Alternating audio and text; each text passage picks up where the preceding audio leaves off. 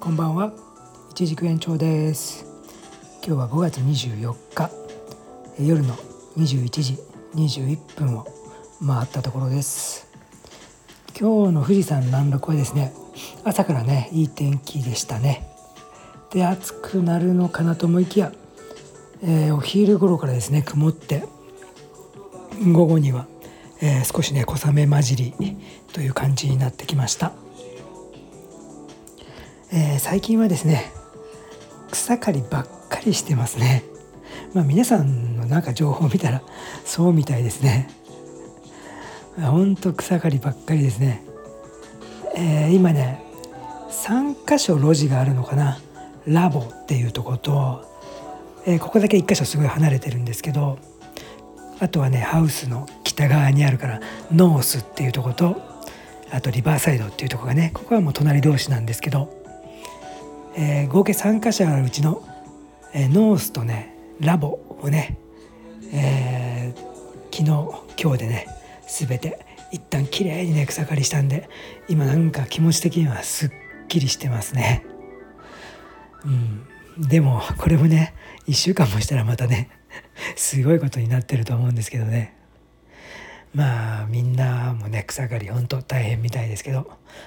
まあねこれがデフォルトなんでしょうね。えー、秋までこんな感じだと思うんでまあ当たり前だと思って頑張っていくしかないね。ということでちょっと前もね話したと思うんですけど、えー、去年の9月に買った農園の準備が始めた時に買ったマキタのですね草刈り機刈り払い機とでも言うんですかね。それがねまあ壊れたんですよね。なんかねキャブレターの調子が悪いのかなと思っててそんでなんとちょっと調整すれば治るだろうと思ったら全然そんなことなくて合計3箇所ぐらいのね故障箇所があって、えー、結構工賃もかかるということで蓋を開けたら、えー、見積もりが1万8,000円でしたね。でこれがね実は新品で買うと2万7,000円なんですよ。でなので9,000円出せば新品になるけどどうしますかって言われてでまあだいぶねほんと酷使してたんで歯もねだいぶボロボロになってたんでまあもういいかと思って新しい方が気持ちもいいし新しいのに買い替えたんですよね。まあそれで新しいのがねもう早速来て、まあ、それを使って今回もや草刈りをしてるんですけど なんかね俺それをねホームセンターで近くのホームセンターで買ってそのまあ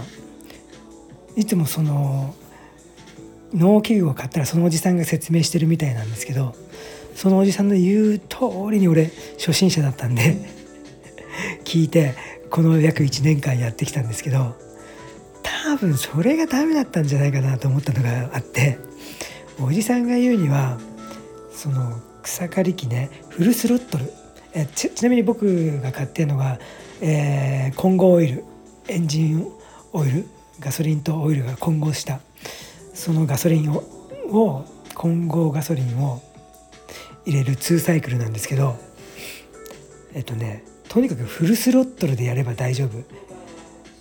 あの常時フルスロットルでやれば燃費も一番いいはずなのでそれで行きなさいって言われてたから俺もほんと初めて草刈り機なんか使うからそうしてたんですよね。そしたらねなんかね最近ね近くのね畑のねおばちゃんとかからね「あんたとこの草刈り機の音でかいね」とか言われてて。俺ももともとそう思ってたんだけどいやデフォルトでフルスフルスフルスロットル？がデフォルトって聞いてたから。で燃費もその方がいいって聞いてたからやってたんですけど。そしてねちょっと新しいのが来てここ34日でちょっとね軽めのスロットルにして静かな音でねやってたら全然ね結構いい感じなんですよ。なんかこう振動も少ないし負担も少ないしね。そしたらなんか燃費もなんかいいような気もするんですよね。でねやっぱ故障したのがね常時フルスロットルにしてたせいじゃないかとか思っちゃって今日ねそれがなんか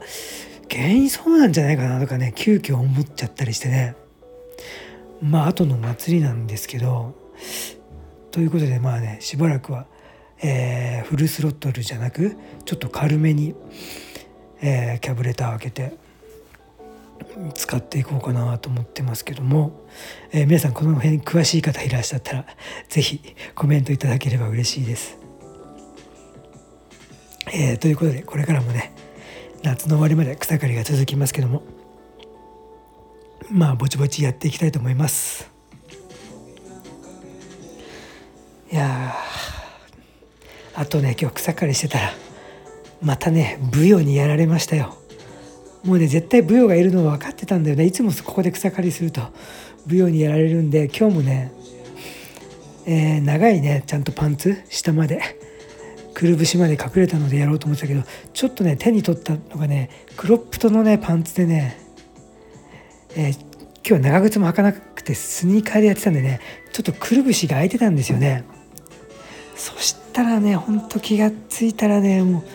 う舞踊にねこれね30箇所ぐらい刺されてねマジ途中で痛いと思ってたけどもうなんか集中してたんで草取りにね。気が付いたらもうめっちゃなんか血が出ててね。それで今はねもう例に漏れずねすごいジーンとしびれてねなんか足首がね カバみたいに太くなってますね。ちょっとやばいですね。まあ特に薬もないんですけど、まあ、無比が割と効くっていうのがネット情報にもあったんで、まあ、実際多少なりとも効く気がするんで以前の処置の時でも。なんで今無比を塗って なんとかしのいでんですけどなんかじんじんしびれてすげえカバみたいに足首がでかくなってます。という感じで皆さんもね、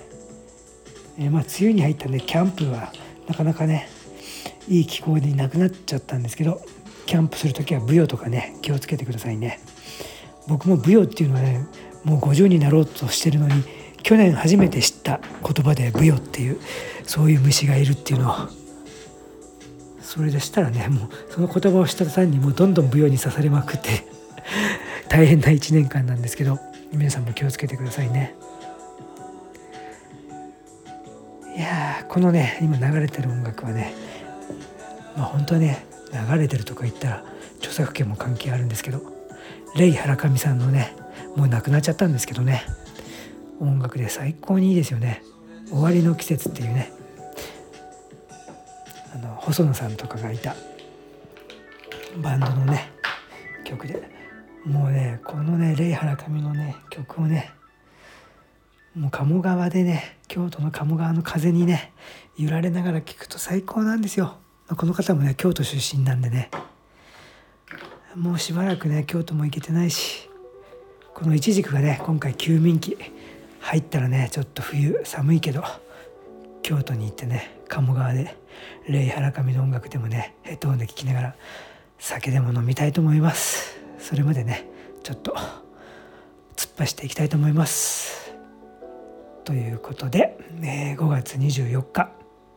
明日ペイデーじゃないんですか？ほとんどの皆さんは。いいですね。